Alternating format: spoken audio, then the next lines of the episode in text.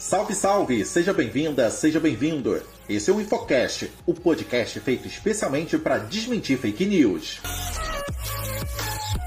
Eu sou o Pablo e hoje eu tenho a companhia da Carol. Salve, salve, Carol! Salve, salve, Pablo! Tem circulado no WhatsApp um áudio em que uma mulher diz que o QR Code dos títulos de eleitor novos já vem com fraude. Essa é mais uma fake news sobre as eleições. Fake News.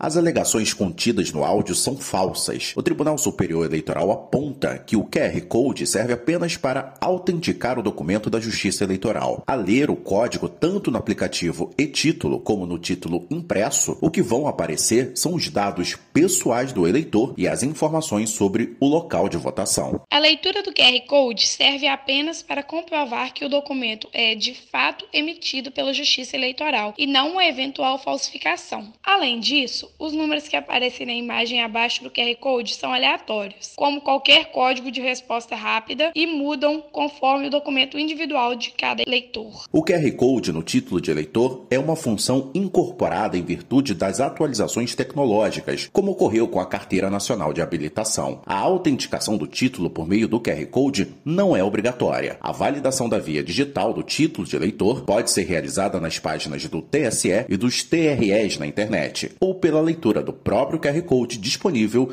no próprio aplicativo e-título.